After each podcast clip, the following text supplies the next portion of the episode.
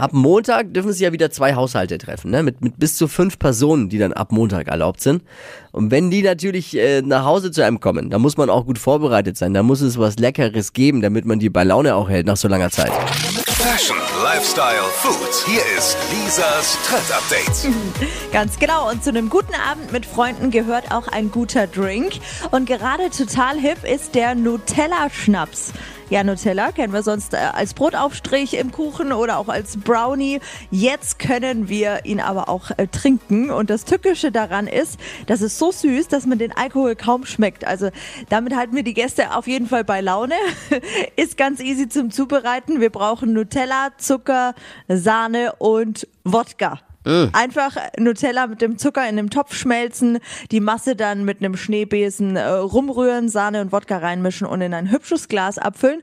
Ist sehr lecker, sehr cremig, erinnert ein bisschen an Schokokuchen und gibt dann auf Instagram, wenn man es postet, auch jede Menge Likes.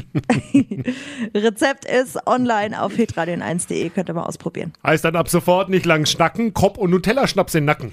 Quasi, oder? Genau.